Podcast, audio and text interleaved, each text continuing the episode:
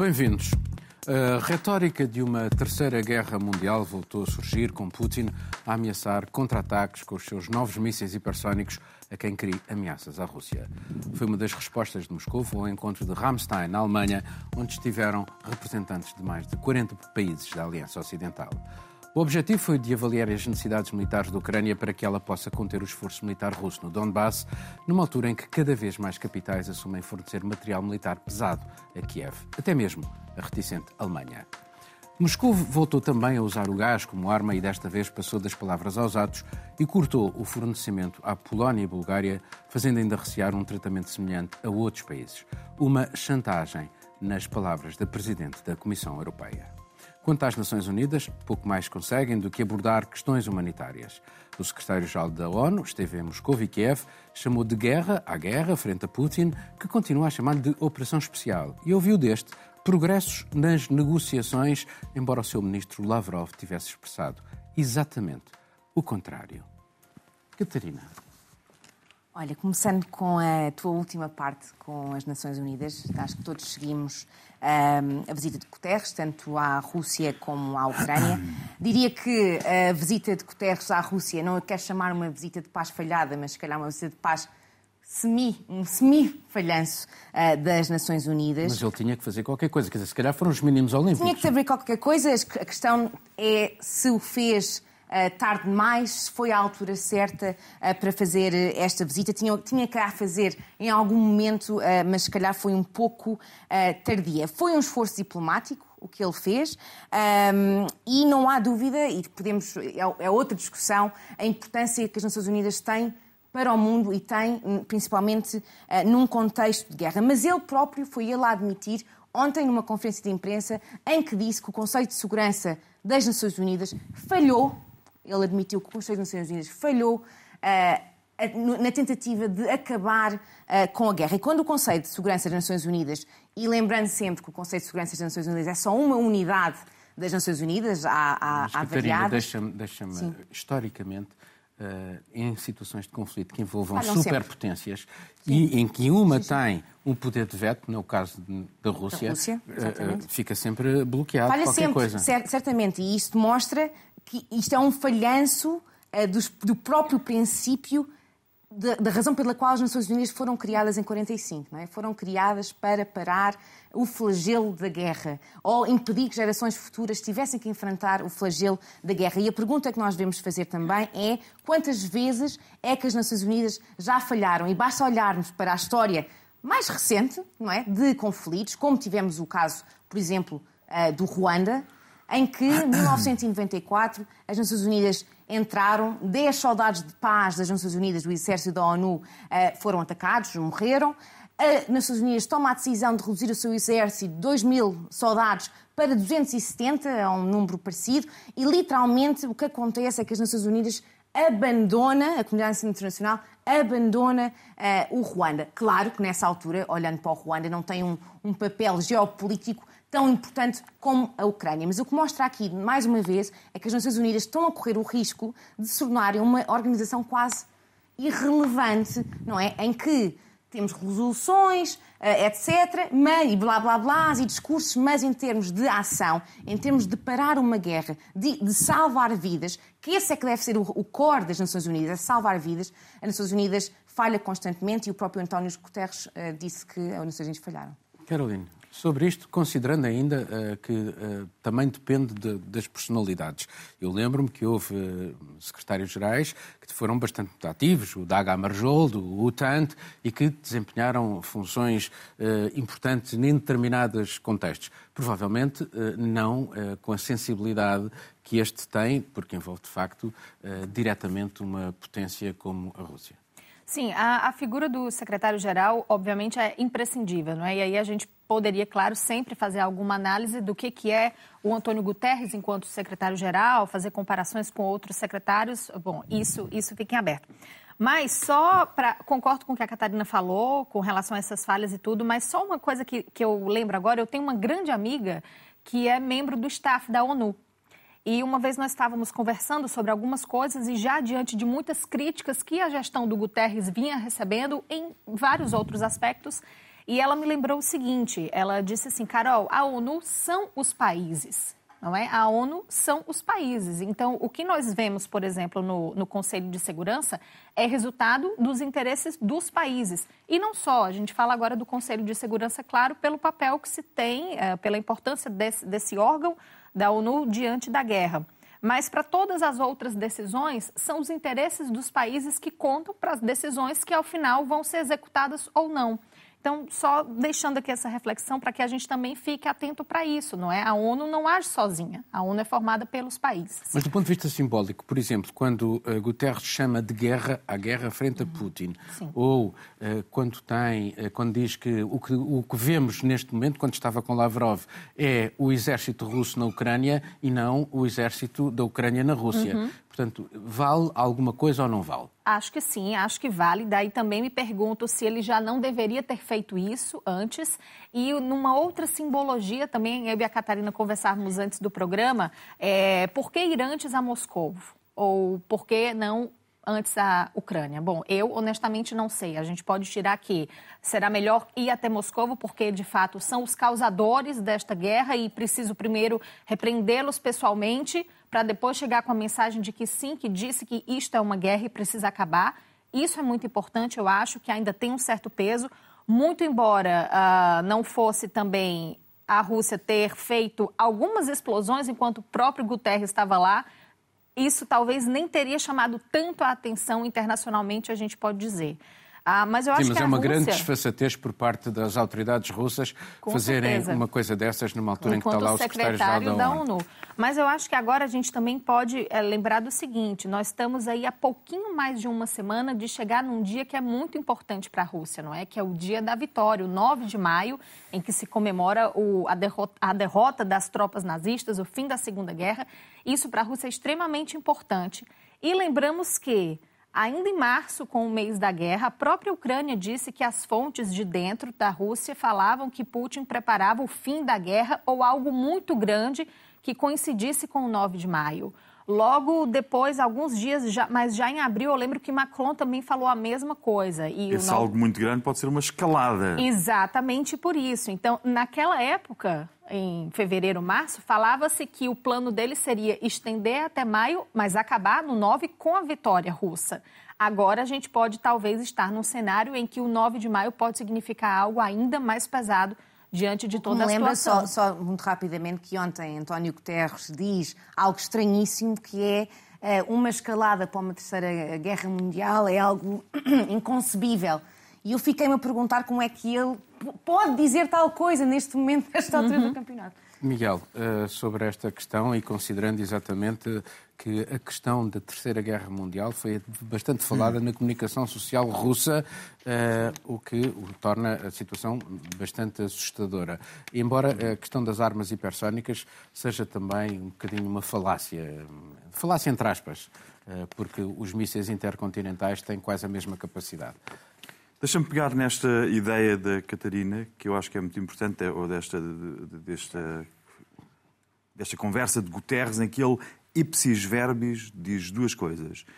Todos os cenários hipotéticos são possíveis, mas são hipotéticos. E depois diz: creio que é inconcebível. Quando é confrontado com a pergunta diretamente, ele diz de, de, de, uma escalada para uma terceira guerra mundial, ele diz: creio que é impossível, inconcebível. Creio que é inconcebível. Isto é uma contradição em termos, porque se é o, o creio expressa fé, acreditar em alguma coisa e acreditar é não saber, mas achar que é verdade. É um alto de fé. Dizer que é inconcebível não faz depois sentido. E eu acho que é muito importante, eu acho que essa é a questão central, porque tudo o resto são technicalities. Ele próprio usa a expressão às tantas, quando se trata de saber, quando o entrevistador lhe pergunta muito bem o que é que ele acha do, dos, da, acusação de haver ataques ucranianos na Rússia, ele diz: não podemos olhar para, para cada árvore, temos que ver a floresta. E o importante é que esta floresta pode toda pegar fogo e pode toda pegar fogo muito para além da Ucrânia.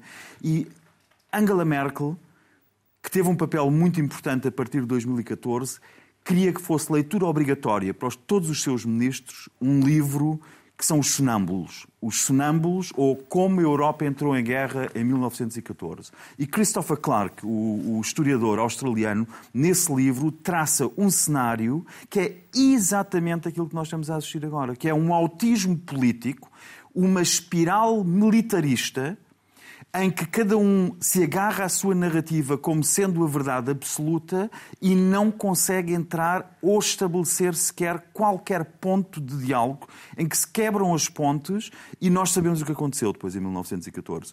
Portanto, o risco é mais do que concebível, o risco é iminente, está presente e é, aliás, é, aliás, eh, utilizado por Lavrov como ameaça expressa. Portanto, dizer que é, creio que é inconcebível, mostra realmente quão perdidas as Nações questão, Unidas estão. Mas aqui a questão, mas deixa Miguel, Miguel, mas há uma questão que é terrível, que é, uh, e, e podemos levá-la até ao absurdo. Imagina que o Putin, que eles usam como chantagem, amanhã, ainda até ao possível, dizendo eu quero as filhas do Miguel Szymanski. Um, um, qual é a fronteira que nós uh, oh, Paulo, o cinismo, o cinismo foi assumido de início pela NATO, porque a NATO podia, tinha toda a legitimidade tinha toda a legitimidade para ir auxiliar a Ucrânia, como Putin foi auxiliar uh, Bashar al-Assad na Síria. Foi, foi chamado e vai auxiliar, está a ser atacado.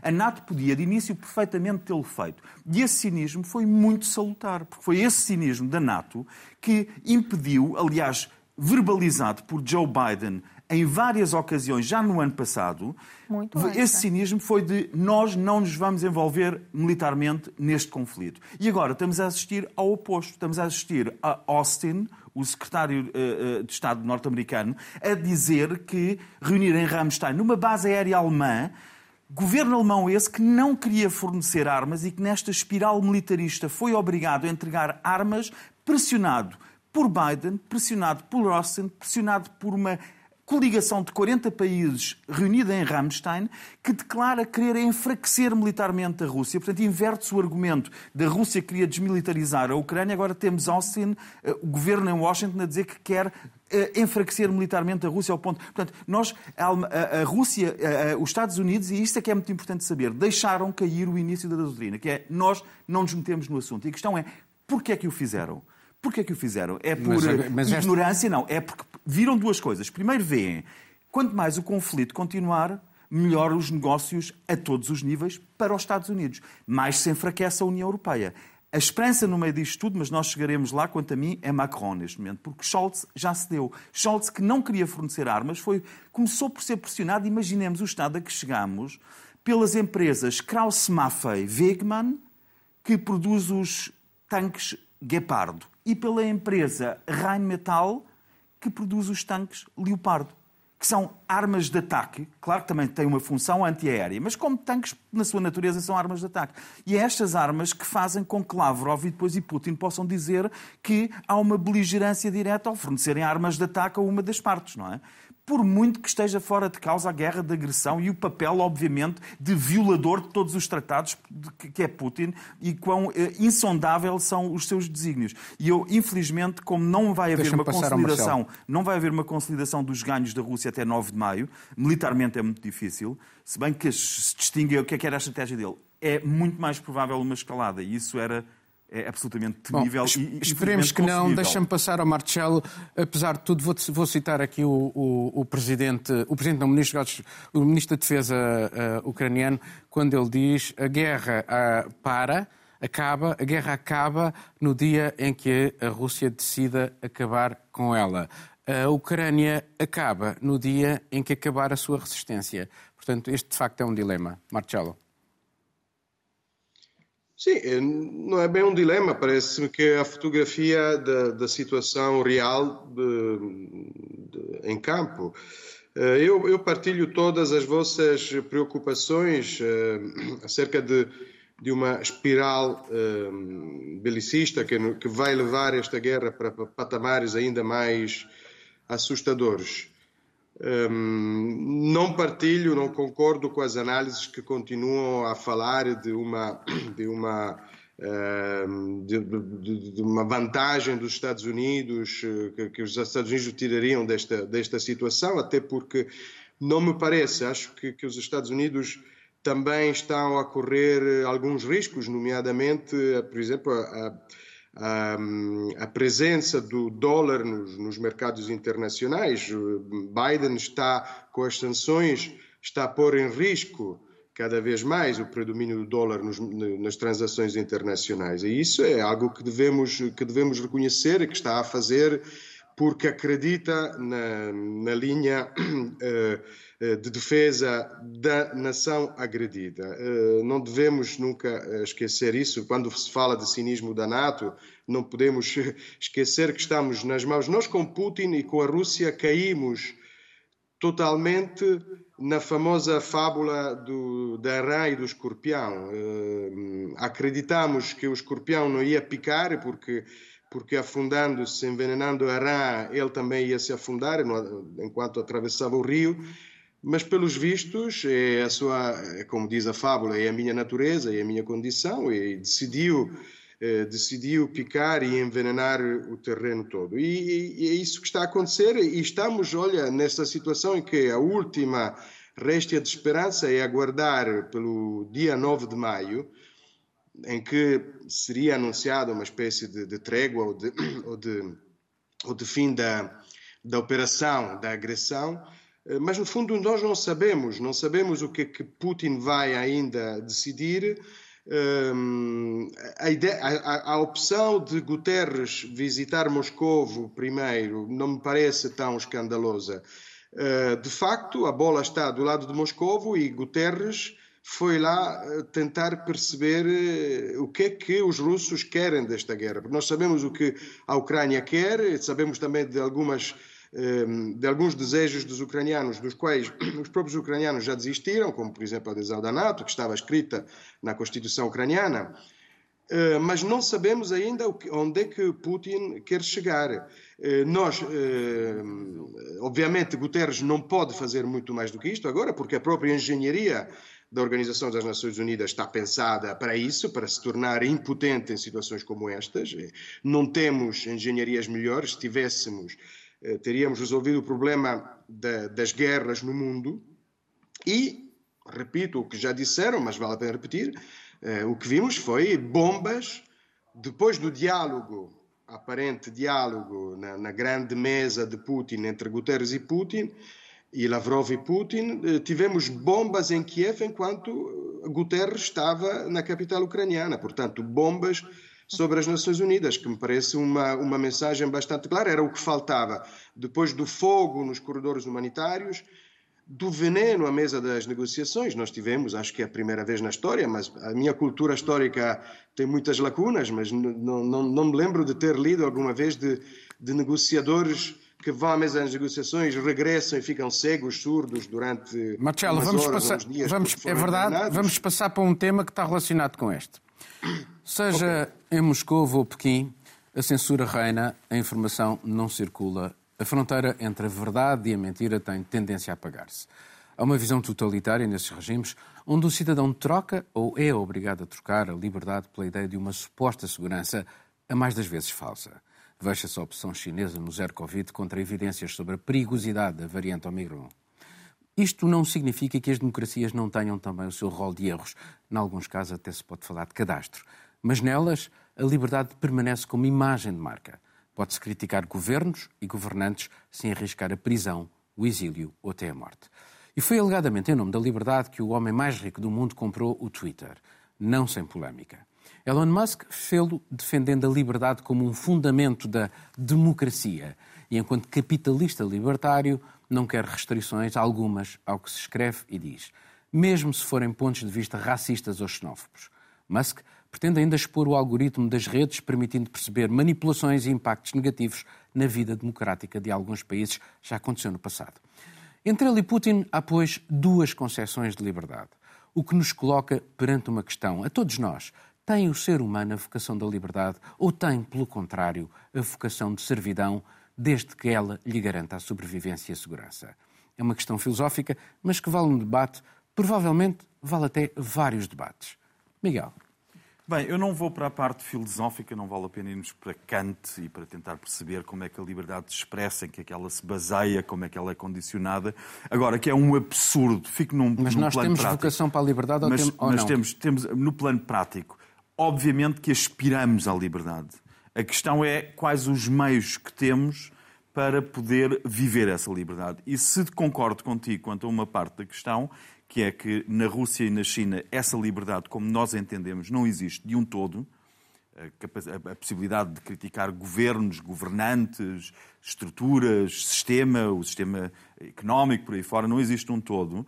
Já em relação à liberdade que nós temos no Ocidente, sou muito mais crítico. E disso é um exemplo o facto Porque do homem. Deixa-me só dizer esta frase. Do homem, que é o ponto central. O homem mais rico do mundo compra o meio de comunicação mais importante do mundo na atualidade. O meio de onde se manifesta a liberdade. Só isso mostra o absurdo. Nós sabemos, temos inúmeros exemplos de como os principais acionistas de todos os grupos de comunicação social assumem que sobre eles, principais acionistas, o meio de que eles são proprietários não fala mal. Temos isso, podemos ir de é. Balsemão até Bloomberg, até podemos correr todos. Não há nenhum meio controlado por um acionista que possa e desenvolva a liberdade de dizer mal desse acionista. Só na medida em que o acionista o permite, claro.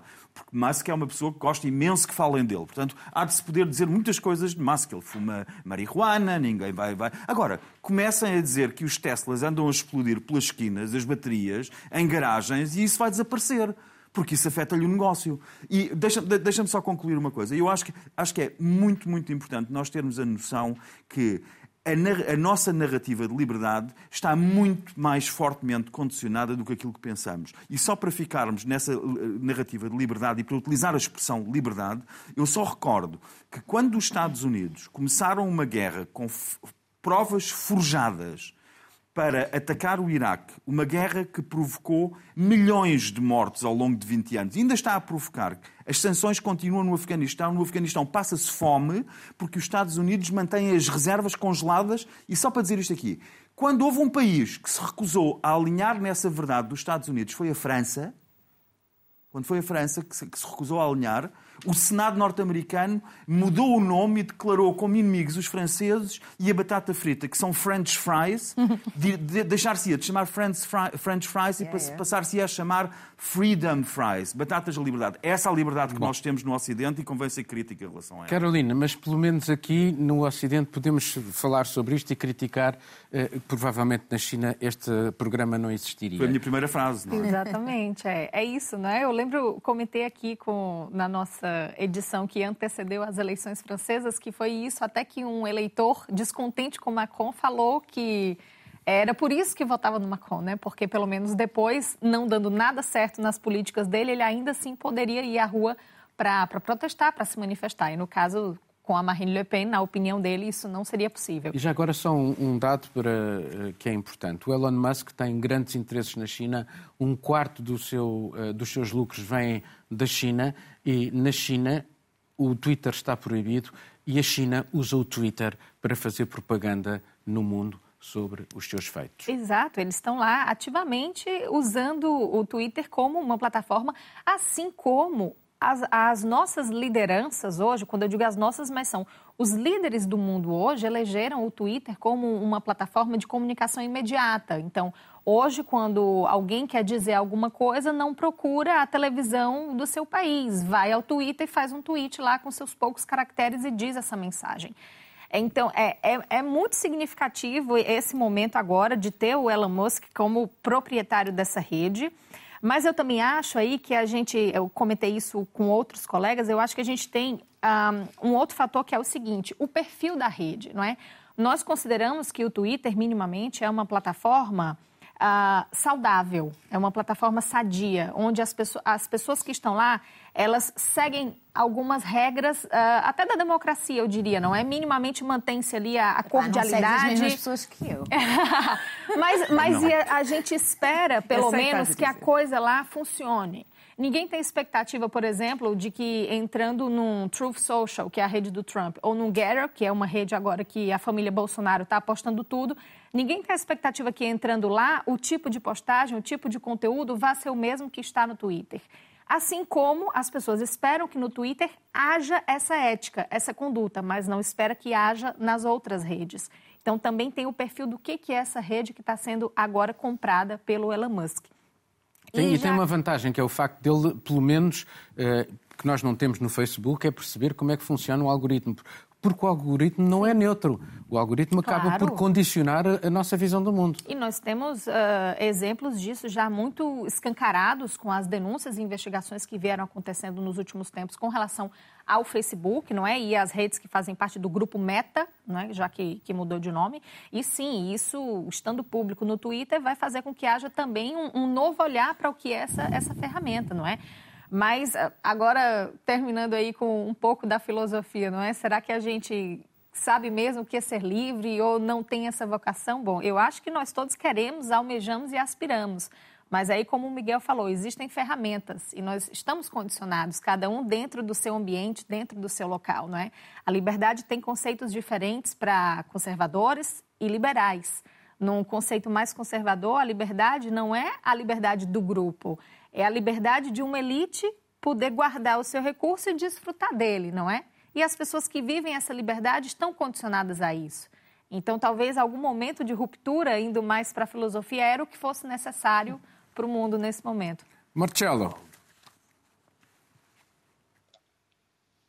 Bom, um, a liberdade é um direito natural, de acordo com algumas, um, algumas correntes filosóficas e nós nascemos livres. E, no fundo, a Declaração dos Direitos Humanos de 1948 eh, é baseada neste, neste princípio.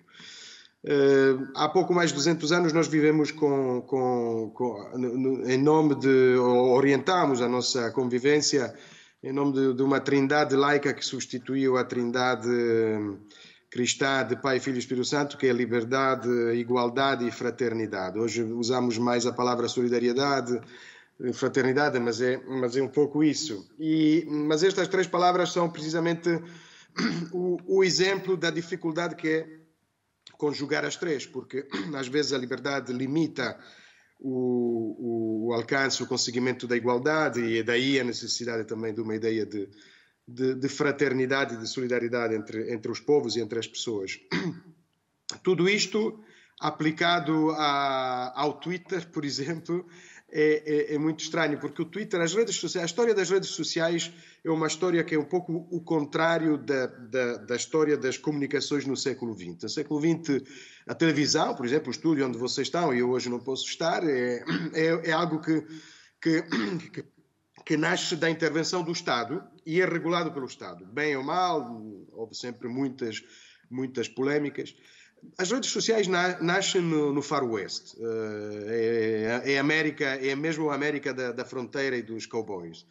Um, e daí esta preocupação, porque neste momento quem manda no Far West são duas pessoas, temos o Zuckerberg por um lado e agora e agora Elon Musk, que comprou, comprou do seu bolso, boa parte do dinheiro dos 44 mil milhões que gastou saem do bolso, outros eh, através de, acho, de empréstimos, de dívidas. São pessoas que podem fazer isso. Provavelmente um dia vamos nos arrepender por termos dado tanto poder a estas pessoas. Acrescento ao que, ao que o Miguel disse sobre a ideia de liberdade de Elon Musk, que Elon Musk, a Tesla há cerca de dois meses, despediu mesmo um funcionário porque fez um comentário no YouTube sobre, sobre um sistema de, dos carros Tesla que não estava a funcionar e a Tesla achou que, que era um conflito de interesse. Este comentário, este comentário nunca deveria ter sido publicado e o senhor foi despedido. Portanto, o que, o que vamos ter é, é a ideia de Musk sobre a liberdade no Twitter, que é uma ideia que obviamente vai reabrir provavelmente o Twitter a uma série de opiniões eh, da extrema-direita, a uma série de, de, de, de, loucuras. Uma das grandes, um dos grandes problemas nossos, quando pensamos na censura nas redes sociais, é que o nosso ponto de vista histórico, quando falamos em censura, pensamos no lápis azul Porto, no Portugal de Salazar, pensamos na Inquisição, não é? Galileu, eh, torturado e processado. Mas o que acontece hoje nas redes sociais é que, em nome de Galileu, nós damos legitimidade, por exemplo, aos terraplanistas, às ciências ocultas, ou seja, estamos a torturar uma segunda vez o próprio Galileu. E, deste ponto de vista, nós precisamos de uh, regras. Obviamente, estas regras não estão escritas na pedra, serão sempre objeto de negociações, mais uma vez, e de debate, Mas, eh, enfim, este regresso de, ou esta conquista deste pedaço de faroeste por, eh, por Elon Musk vai, vai abrir cenários que podem ser preocupantes. Deixa-me só acrescentar uma coisa, porque há pouco falaste também dos algoritmos e, de facto, a opacidade dos algoritmos é preocupante e Musk promete abrir o algoritmo do Twitter. Mas atenção, nós precisamos que, o, mais uma vez, os Estados eh, possam controlar os algoritmos. Por exemplo, para perceber se depois de uma sentença judicial a tal empresa, por exemplo, de entrega de comida, mudou mesmo o algoritmo que discriminava os funcionários. O algoritmo em open source, não sei se é boa ideia, porque, porque a opacidade do algoritmo é, é, necessária também para que os algoritmos fiquem longe das garras dos putinianos ou dos nazis desta vida. Bom, uh, Catarina, sobre isto, considerando que de facto, por exemplo, na Europa, uh, há limites legais para o que pode ser dito no espaço público. Nos Estados Unidos, estes limites legais são mais difusos. Exatamente. E isso era um Faz sentido haver limites legais? Faz ou... Nas redes sociais? Sim. Sim, claramente faz sentido haver limites legais nas redes sociais. E um dos grandes problemas, Elon Musk, eh, uma das coisas que ele quer fazer, ou a interpretação dele do que é eh, a liberdade de expressão, é até onde a lei deixar eh, fazer certos comentários. A diferença aqui é que o Twitter, como rede social, opera em variadíssimos países uh, europeus, nos Estados Unidos, na América do Sul, em vários países uh, asiáticos e no continente africano também. E cada país tem as suas próprias regras sobre esses próprios limites do que é ou não a liberdade de expressão.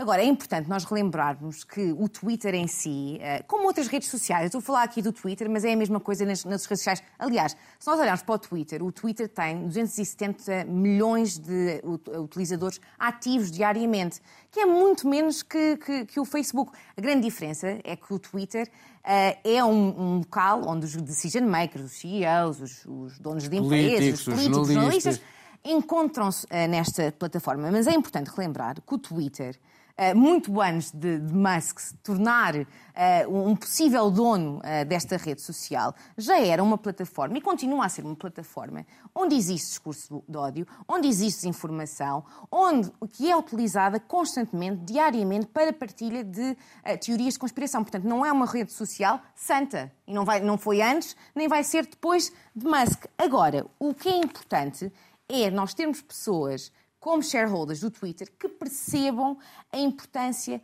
da, da, da, da liberdade de expressão e dos limites que se às vezes tem que impor para proteger pessoas, porque aqui a ideia de liberdade de expressão é que a liberdade de expressão acaba quando essa liberdade tirar a liberdade, de outro. É? Tirar a liberdade da pessoa que estamos a tentar ofender. Uh, e é isso que Elon Musk, infelizmente, uh, não percebe. Uma coisa que é ótima é que eu acho que os regimes uh, autoritários e as ditaduras deste mundo vão adorar ter um Elon Musk a controlar o Twitter, não há dúvida disso. Elon Musk quer também menos moderação no Twitter, disse isso com todas as palavras. O problema de termos menos moderação no Twitter e menos da dita censura é que quem acaba sempre por sofrer mais são sempre os grupos mais vulneráveis. Portanto, a comunidade LGBT são as mulheres, eh, são as minorias que acabam sempre por sofrer. Eh, e também acho que é importante referirmos outra vez aquilo que tu disseste, que é eh, Elon Musk, o ser dono do Twitter, é um part-time job. Não é um, um trabalho a tempo inteiro, é um side geek. O Elon Musk conseguiu. A prioridade dele são os negócios dele. Como disseste, Elon Musk tem a Tesla que opera nos Estados Unidos, na Alemanha, opera também na China. China é máquina de desinformação. Como é que Elon Musk vai conseguir lidar com estas duas funções. Vai é? ser interessante. Vai ser muito interessante. Vai ser interessante seguir, mas já agora sobre esta questão entre a relação que nós, seres humanos, temos com a liberdade ou com a servidão, um, para quem estiver interessado, há, um, uma obra de um filósofo do século XVI francês, Etienne de la Boétie, que é o discurso sobre a servidão voluntária. A França reelegeu Emmanuel Macron, mas o país está fraturado em blocos quase inconciliáveis entre o centro, que ele representa, a extrema-direita, a esquerda radical e os abstencionistas. Neste barril de pólvora começaram já os jogos para as eleições legislativas, a procura de alianças num futuro Parlamento previsto para o final de junho. É o que alguns chamam a terceira volta das presidenciais. Se a extrema-direita dá alguns sinais de desentendimento entre Marine Le Pen e Henrique Zemmour, as contradições na esquerda parecem não estar a impedir uma aproximação. Mélenchon pretende, por exemplo, fazer a França sair de certas disposições dos tratados europeus, enquanto socialistas e ecologistas têm uma profunda ligação ao projeto da União Europeia. Isso costuma ser improvável haver uma maioria na Assembleia diferente daquela que apoiou o presidente eleito ou reeleito, Desta vez, o grau de rejeição a Macron permite a outras forças políticas sonhar com esse cenário. A acontecer, Macron não poderá impor o seu programa, terá de aceitar o de outros. A Constituição francesa é clara: se o Presidente, a quem nomeia o Primeiro-Ministro, este tem de ter sempre a confiança do Parlamento. Mas seja lá quem for que vier a vencer, o principal desafio, aquele que está no topo das prioridades dos franceses, é o de manter o poder de compra, um assunto muito delicado no contexto inflacionista atual. Marcelo.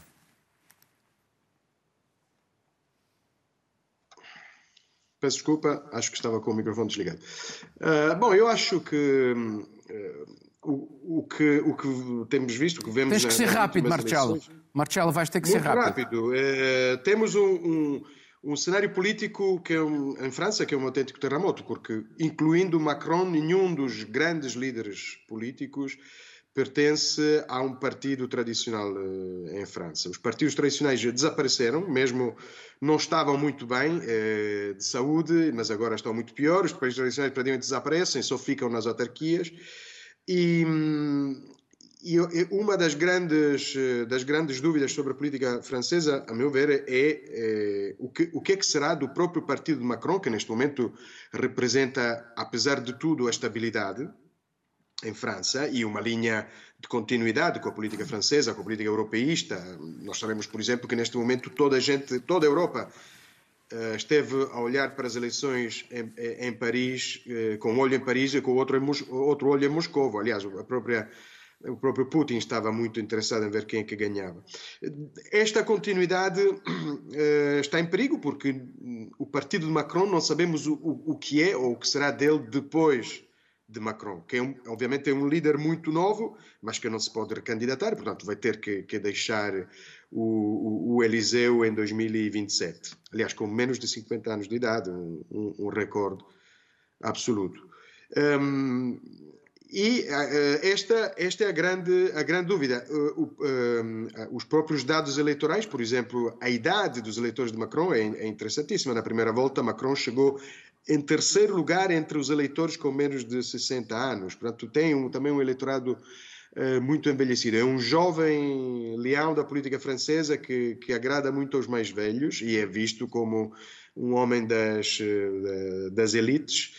Um, ehm, e que é, neste momento terá que fazer uma grande quadratura do círculo, porque terá que garantir continuidade e ao mesmo tempo dar esperança a quem não votou nele, mas vota a extrema esquerda ou a extrema direita e, eh, e, ao mesmo tempo continuar uma política europeísta, mas eh, é um, também um dos, dos líderes europeus que tem que teve que rever nos últimos tempos a sua eh, posição face aos países de, de leste da Europa, porque a relação de, de, Macron com a Polónia, por exemplo, nunca esteve tão, tão boa como nos, nas últimas semanas, mas não era uma boa relação e face a uma política europeia que vai ter que, seja qual for o êxito de, desta, desta guerra na Ucrânia, vai ter que mudar radicalmente face às nossas relações com Moscou. Catarina. Não há dúvida nenhuma que os eleitores eh, de esquerda em França apoiaram, ajudaram a Macron a ganhar a segunda ronda de, de, das eleições. Não massivamente. não massivamente, mas ajudaram.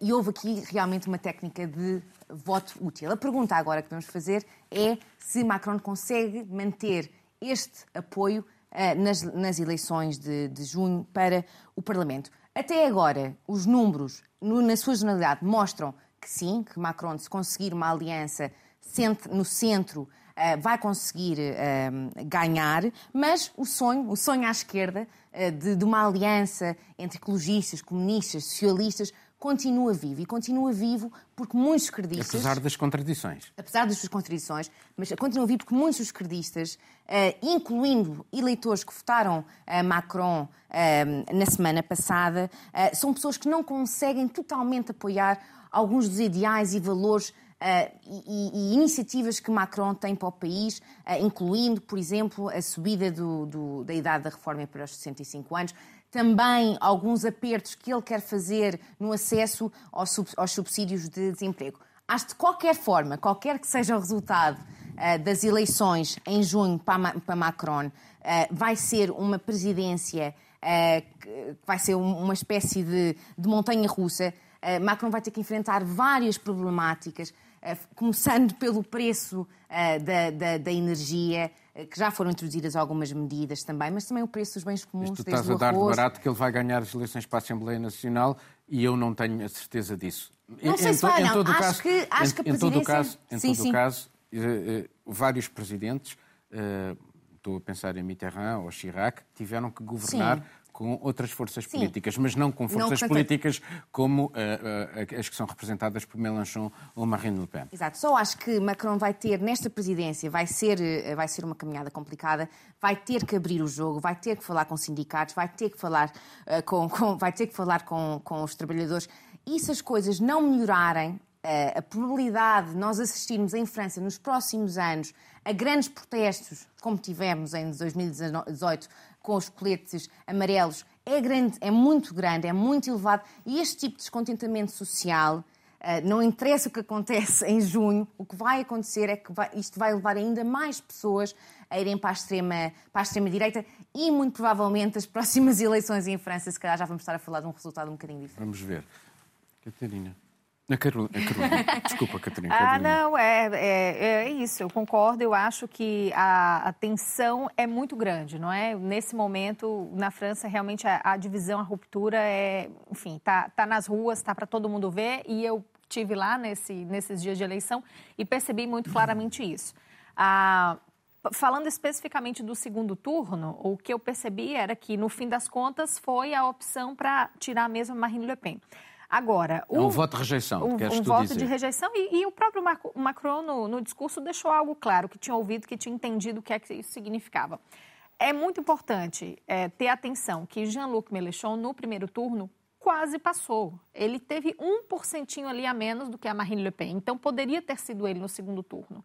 E imediatamente após o resultado, uh, tanto a Marine Le Pen quanto o Jean-Luc Mélenchon já estavam campanhando para o terceiro turno, que vão ser as legislativas. Então, de fato, é um cenário muito apertado. O Macron vai precisar ser habilidoso, muito embora a tradição diga que ele poderá ter sim essa maioria, porque é o que acontece historicamente na França, mas ele vai precisar ser habilidoso para construir essa, essa aliança. E um último comentário. Eu tive a chance de conversar com muitos jovens, jovens estudantes, fui em umas universidades, numa biblioteca, e todos eles falam que o poder de compra é de fato o que move os franceses agora. Eles querem dinheiro de novo, eles querem comprar tudo que eles já compraram Isso é complicado, um temos com, com, os preços da energia Exatamente. que depois contaminam tudo. Exatamente, uh... é, uma, é uma cadeia, não é? Então, é Estamos com uma inflação acima dos 7% no, no conjunto da União Europeia. Exatamente. Nunca aconteceu então, nos é, últimos é anos. Isso, é bem isso que, que a Catarina falou agora. No fundo, quer seja o resultado agora das legislativas, as tensões, os protestos e tudo mais que vai acontecer a nível social na França, resultante desse momento da reeleição do Macron, da eleição da Assembleia Nacional, seja com a maioria para ele ou não, isso tudo vai resultar, sim, em muitas mobilizações sociais dentro do país que já vinha sendo marcado nos últimos anos por isso.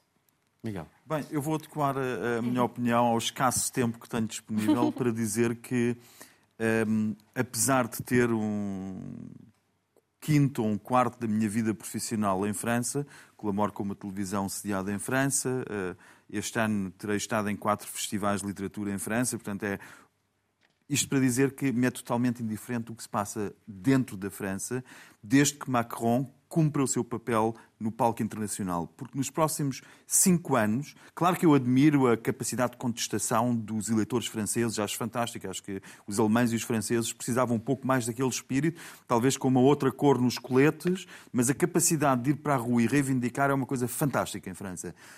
Agora, acho que tudo o que se passa internamente vai ser irrelevante nos próximos cinco anos. Nós estamos num cenário internacional com a Rússia em que qualquer presidente francês seria muito importante, porque a França, tradicionalmente, é o país capaz de ter uma voz própria na Europa. A Alemanha não é capaz. A Alemanha cede aos Estados Unidos, voltou a ceder agora, e Macron é a grande esperança para os próximos cinco anos. Do ponto de vista estritamente pragmático, deve-se dizer, apesar de ser a pessoa a evitar nestas eleições, eu estou com a Catarina, temo que nas próximas vai ser muito difícil de evitar, mas a capacidade de diálogo com Putin era bom que Macron aproveitasse muito, e ele tem-na, tem ele fala regularmente com Putin, continua a falar regularmente com Putin, e é essa capacidade de manter um diálogo independente desta narrativa militarista, estritamente de agressão e de encirculamento que a Europa está a precisar agora para conseguir evitar mortes civis na Ucrânia